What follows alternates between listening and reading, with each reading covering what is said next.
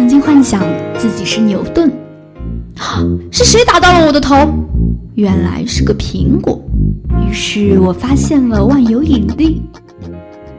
曾经幻想自己是嫦娥，一不小心飞上了月球。哇，好美的月宫！还有一个讨厌的猪八戒，老是缠着我。岁月的年轮轻轻碾过，记忆里头还是否留有你儿时的梦想？校园里是否有你不得不说的故事？走进江南茶馆，聊一聊你的心情，用心聆听师大人自己的故事。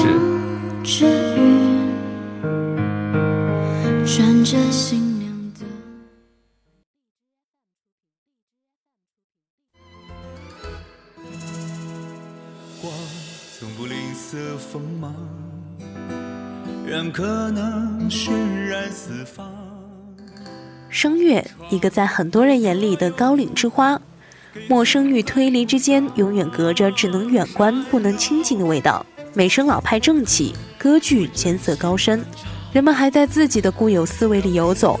然而，在他们看不到的地方，已经有一群少年愿意逆着人流去烛光。他们很清楚，自己的舞台未必有别人的呼声。他们也看过，剧院里始终是观众席与歌者的零落交替，但他们甘愿冒险，是因为在他们心里有永远的音乐和永远的舞台，只有在那里，他们才能清晰地看到光的模样。作为一个烛光者，音乐是他从小的梦，也是他长大后的陪伴。他以乐会友，又被激励着追寻更远的方向。他是梅溪湖三十六子的成员之一，也是我校音乐学院声乐系大三的逐梦学子。今天的江南茶馆，就让我们跟着戴维一起去聆听声乐之美。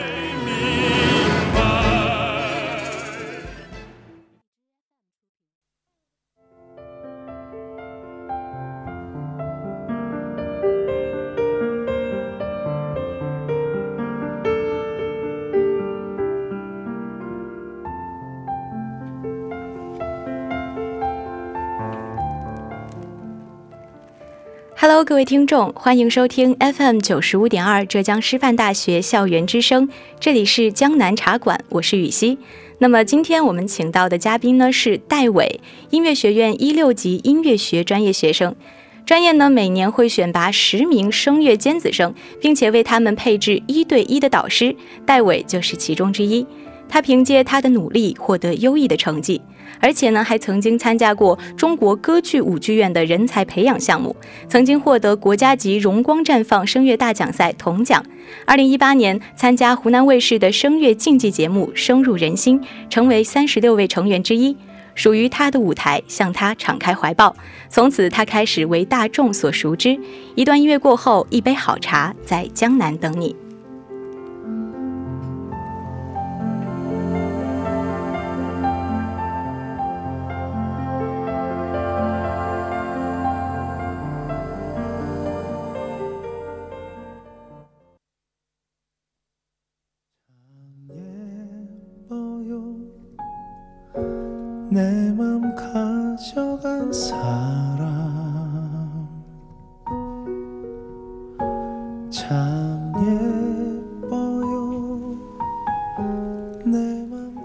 好，那么首先，首先的话呢，请我们的戴伟学长来跟大家打个招呼吧。Hello，大家好，我是戴伟。嗯，那么我们其实呃，这个寒假才刚刚过去嘛，那么你这个寒假都干了一些什么事情呢？嗯，这个寒假节目刚结束嘛，然后嗯，参加了一些活动，在东方卫视，还有在长沙的团拜会。嗯，然后在家呢，就是。学了几首歌，然后还有休息了一下。嗯，那感觉好像这个寒假是过得非常充实的。对，嗯呃，我在看，因为大家在看《深入人心》的时候，就会发现里面每一个成员感觉都是在用命去热爱音乐一样。呃，那你嗯和音乐结缘是在什么时候呢？嗯，其实真正跟音乐结缘、走上音乐这条路的时候，还是高中。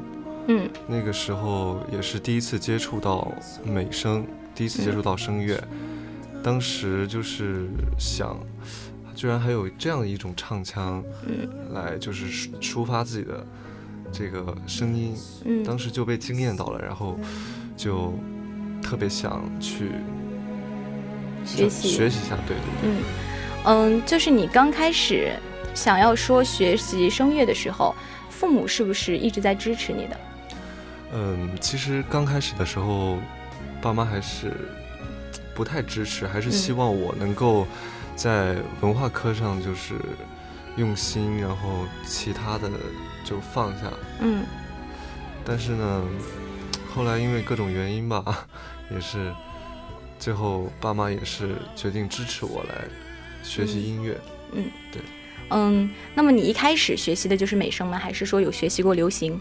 嗯，其实，在正式学美声之前呢，也有就是学过一点点流行，嗯呃，因为那个时候还没有真的喜欢上这个，嗯还是喜欢大家都听的流行歌，嗯然后我也是一样。但是后来呢，慢慢的经过老师的引导，嗯就开始对美声的兴趣开始加加深。嗯嗯，那你等到从流行转变成美声的时候，你有没有在这上面遇到一些困难？对，嗯，流行跟美声它唱法上是有很大的不同。嗯因为因为在美声唱法上需要有很多的方法，包括嗯对你的腔体啊，还有位置都有嗯。一定的要求，嗯。不然呢就不能发出那种理想的声音，也不能就是更好的去传达它。嗯。所以呢，就是当时流行的话，声音特别小，而且嗯需要借助话筒来就是传播。美声的嗯话，大部分还是就是靠自己的嗓子，嗯。所以当时遇到的困难还是很多的。嗯，那遇到困难之后，你有想过放弃吗？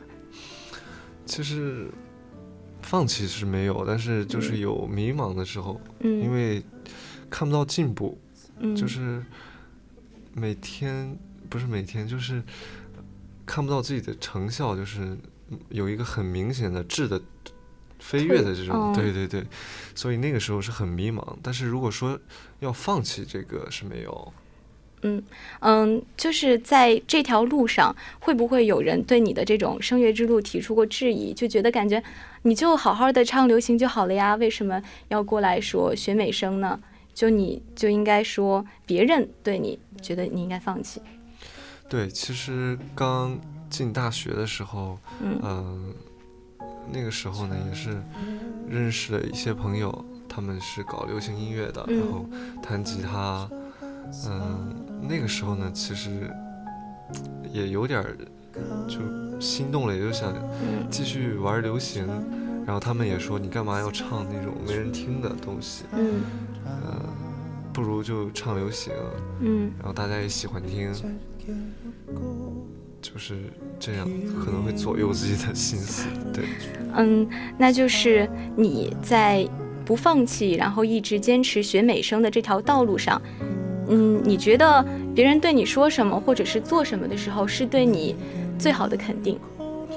嗯，我觉得其实就是，嗯，能够安静的欣赏吧，就是能够去嗯欣赏你，可能不需要怎么去夸怎么什么，但是就是能嗯够默默的认可吧。嗯对，嗯。那么我们知道，你参加《深入人心》之后，站在舞台上，当你唱歌的时候，你看见，哎，好像下面有很多有人是你的粉丝，当时你心里面的一种想法是怎样的？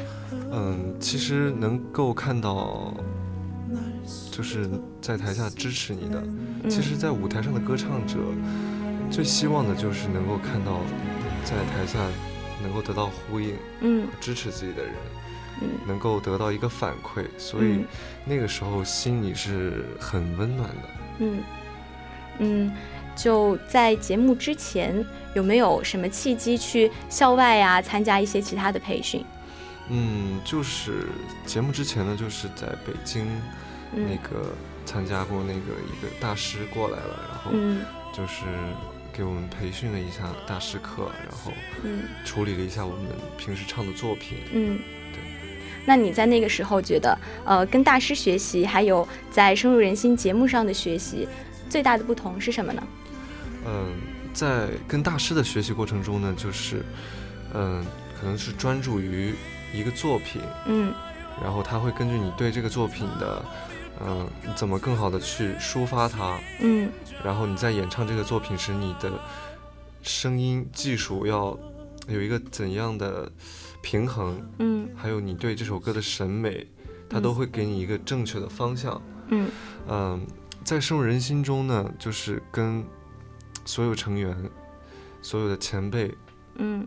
学到的是他们呢，在更多的是他们在舞台上实践的那个，呃，带给我们的学习的知识，就包括他们的舞台表现力、表演，以及嗯包括你看他们的形体，以及哪怕是一个眼神都能教会你，其实你在真正的舞台上你需要把控的东西。 잠 못 드는 사랑 중 사랑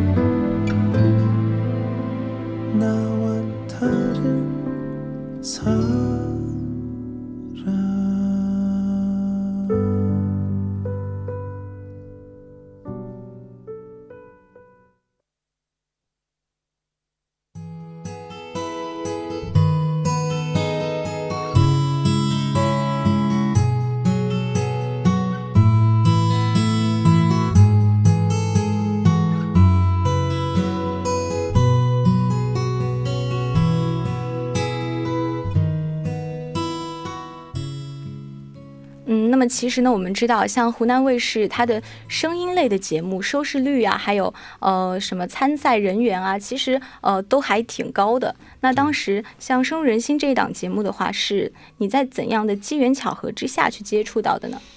嗯，是当时，呃，我的一个老师嗯给我发过来一个链接，然后就是介绍这个节目，嗯然后告诉我说，呃，你有没有兴趣去参加一下？也是，就是唱美声的嘛，而且嗯是你们年轻人的舞台，就问我要不要尝试一下。呃，我当时没有很多想法吧，就是嗯我说跟老师说可以，那我就投送两个视频过去，嗯就这样是交给了导演组。嗯。那你是在交给导演组之后，又是经过怎样的流程，最终进入到这个节目的？嗯，其实，在第一次交视频和最后一次交视频还是相隔了比较长的时间。嗯。嗯，因为反复确认过了很多次，其实中间有有过一段小插曲，也是，嗯。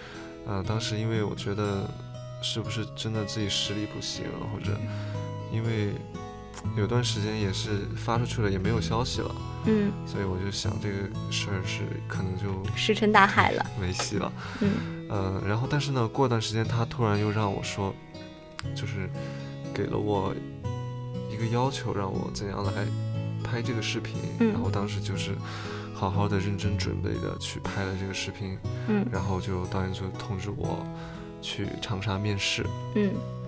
那等你去长沙面试的时候，面试结束之后，你知道其他三十五个人是谁吗？嗯、其实你说都知道，但是没有就知道几个，但是嗯知道那几个已经就让我很震惊了。你当时有没有觉得自己特别幸运？对对对，因为嗯没有想过自己会有一天会跟这些人就突然接触吧，就是能，嗯就是大家就在一起都是成员这样的，嗯，对，所以还是就是 感激。对对对，很兴奋那个时候。嗯那么你在录节目的过程当中，跟这三十五个人之间，就是当你第一次在台上看到他们，听到他们唱歌，以及第一次接受呃像廖昌永老师这样级别的呃美声唱作家、艺术家，就是跟他们接触的时候，你的心情是怎样的呢？其实刚开始的时候，真的感觉自己，哎呀，就是刚去的时候特别不自信，嗯因为也知道了，就是其他的成员都是各路神仙，嗯 对。然后呢，刚开始，而且廖长勇老师呢，也是我们美声界，尤其是我也是男中音，嗯，就是那种标志性的人物，嗯也是我们的男神。嗯所以当时真的就面对面很近的看着他，然后他来嗯听你唱歌，然后来点评你。首先当时感觉很不可思议，然后呢、嗯还是心里就是有一点慌，就是毕竟是在这种大神老师面前唱歌，所以对，嗯，那你就是在跟他们除了比赛之外的相处，你觉得是怎样的？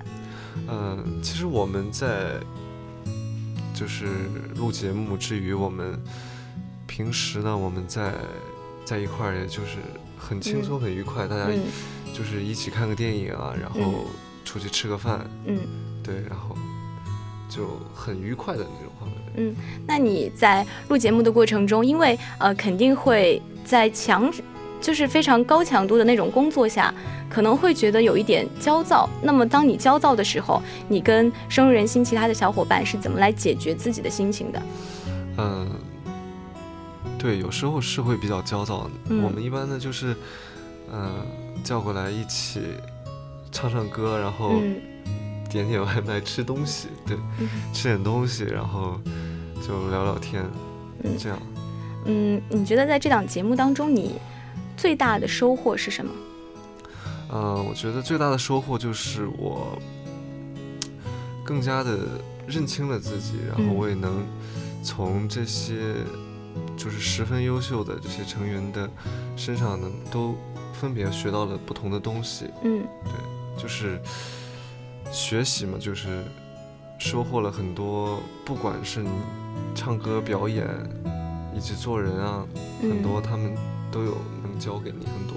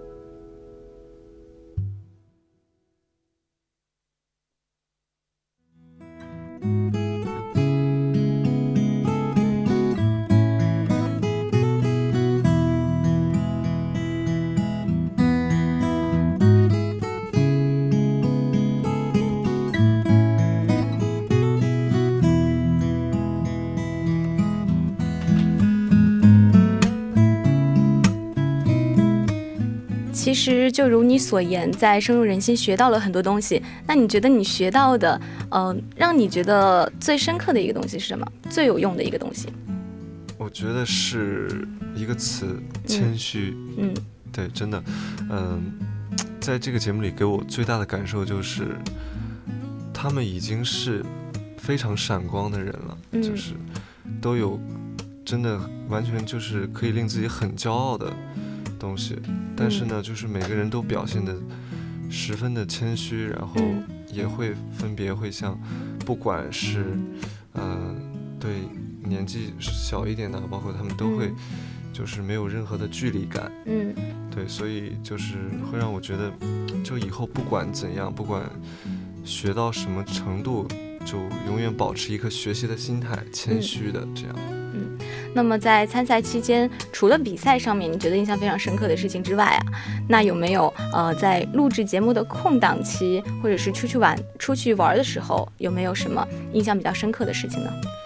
呃，出去玩的时候呢，就是，嗯、我们去爬过山，嗯。就是跟跟高阳还有丁辉哥，我们一起去，当时去爬那个岳麓山，嗯然后还记得我们最后我们到那个地方，到那个岳麓书院嘛，嗯，然后本来想进去来着，然后结果被拦住了。没有，最后也是没进去。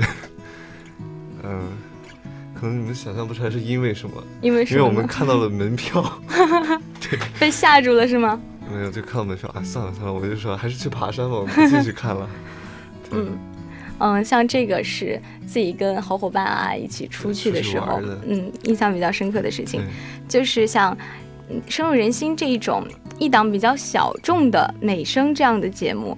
那么你以前在学习美声的时候，它是你热爱的东西，不过你对呃它的前景是怎么感觉的？在参加节目之前，其实就是跟很多人想的一样，就是学完嗯这个专业，就是也是会走上讲台，也是成为老师，嗯自己来带学生教声乐，这是比较正常的道路吧？嗯对对对，是这样。那么现在等参加完节目之后，你觉得呃声乐它未来的前景会会不会有什么改变呢？嗯，我觉得首先声乐它会被更多的人关注吧。嗯呃，尤其是歌剧，其实我们国家也一直在近几年一直在推广。你看，包括现在国家大剧院制作的歌剧嗯都是非常精良的。嗯然后，其实现在呢，很多人也开始就是走进剧院了去看去听。嗯然后我觉得前景应该是会美好的吧？对，会更多的人希望就是能够站上舞台演歌剧。嗯、对那你有没有想过以后自己也可以去演歌剧？对这是我这是我最大的梦想了，就是、嗯就是希望能够站在歌剧舞台上。嗯对，嗯，就像是因为在学校里面唱的时候，还有在深入人心的舞台上唱的时候，它是不同的。你觉得它的不同是在哪儿？嗯、在学校呢，就是主要是面向我们的老师、同学嗯以及身边，呃，朝夕相处的人，嗯可能呢就是没有很多的距离感，然后大家就是可能就是感兴趣啊，或者来听一下你唱歌。嗯但是呢，可能在节目里呢，就是会多一层压力吧，因为面嗯对的是更加专业的团队嗯，以及优秀的成员。嗯就在这个专业的团团队里面，你觉得谁是给你觉得反差非常大的？就之前的人设，你认为的人设和之后真正的接触起来，感觉是不同的。嗯，那可能是嘉哥吧，马嘉。嗯对，因为他刚开始来的时候是给我一种比较严肃的那种、很正派的那种，而且他嗯本来他就是一个军人嘛，他是一名嗯军人，然后当时是感觉是可能就是不太敢跟他开玩笑，嗯。很正经的那种。但是就是节目到后来嘛，就发现就是完全不是那样，他是一个嗯就是、就是很很容易亲近的人，也、嗯就是我们经常跟他开玩笑，而且我们也很玩得来。嗯嗯，在参加节目之后，你对自己的未来有什么打算呢？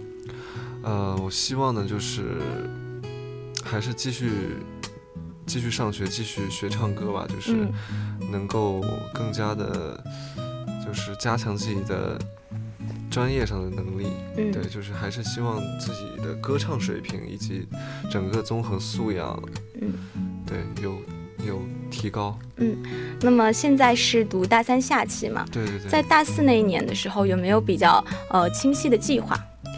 嗯，大四呢，我是希望啊，就是就是还是跟随我的老师，嗯。在专业上就是继续稳固，然后我想在嗯大四这一年再来学习一门语言，嗯。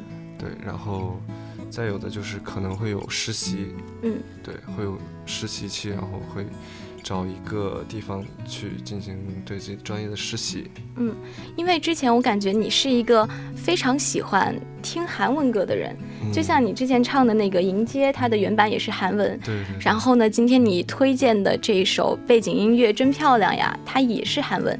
那有没有打算就是以后的话会往呃韩语歌这方面发展？嗯，对，因为我是，嗯，从前就是近一段时间嘛，就比较嗯。关注韩国的这个古典音乐，包括《嗯迎接》这首歌呢，就是，呃，属于韩国的艺术歌曲，嗯。也是有很多的歌唱家来进行翻唱。嗯。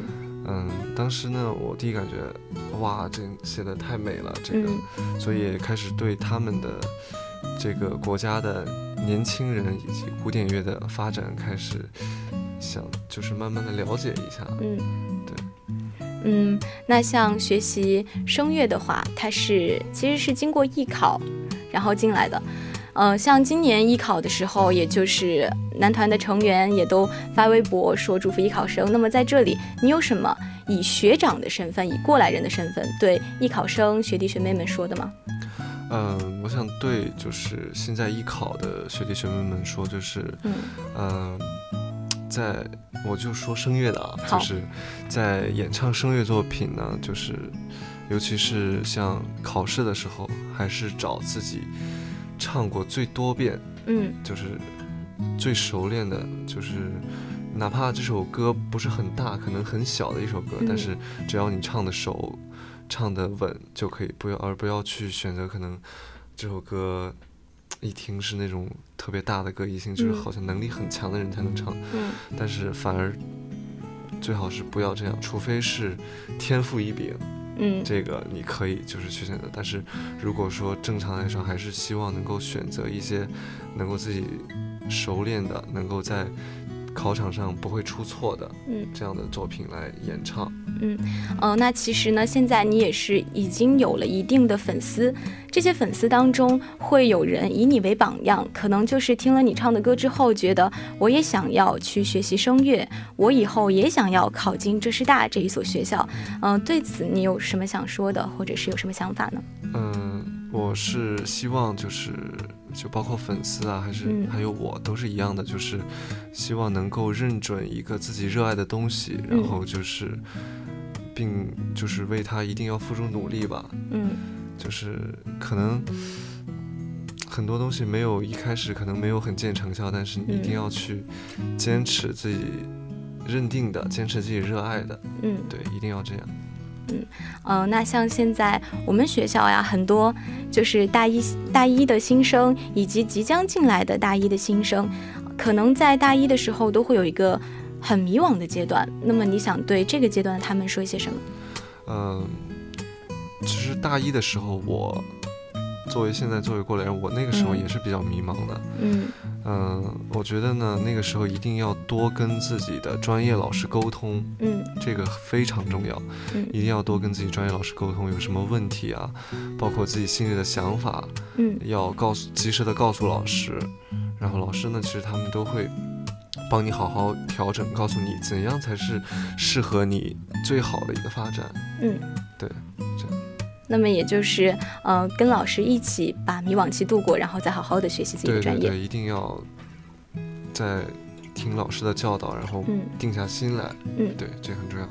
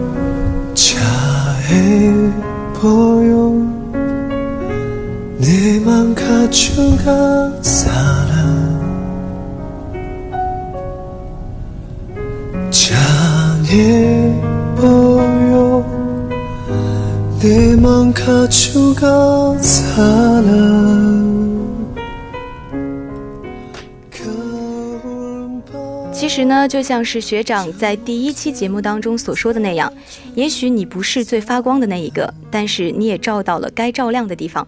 我们说，原野上只要出现一点微光，就会有一盏又一盏的灯慢慢亮起，最终点亮整片荒原。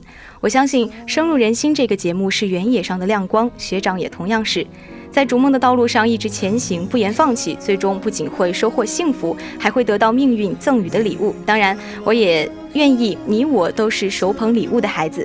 那么今天呢，也是非常感谢我们的戴伟学长可以做客江南茶馆，给我们带来有关于他的梦想的故事。那本期的江南茶馆到这里就结束了，我是本期的主播雨熙，我是本期的嘉宾戴伟，那么我们下期再见，拜拜，拜拜。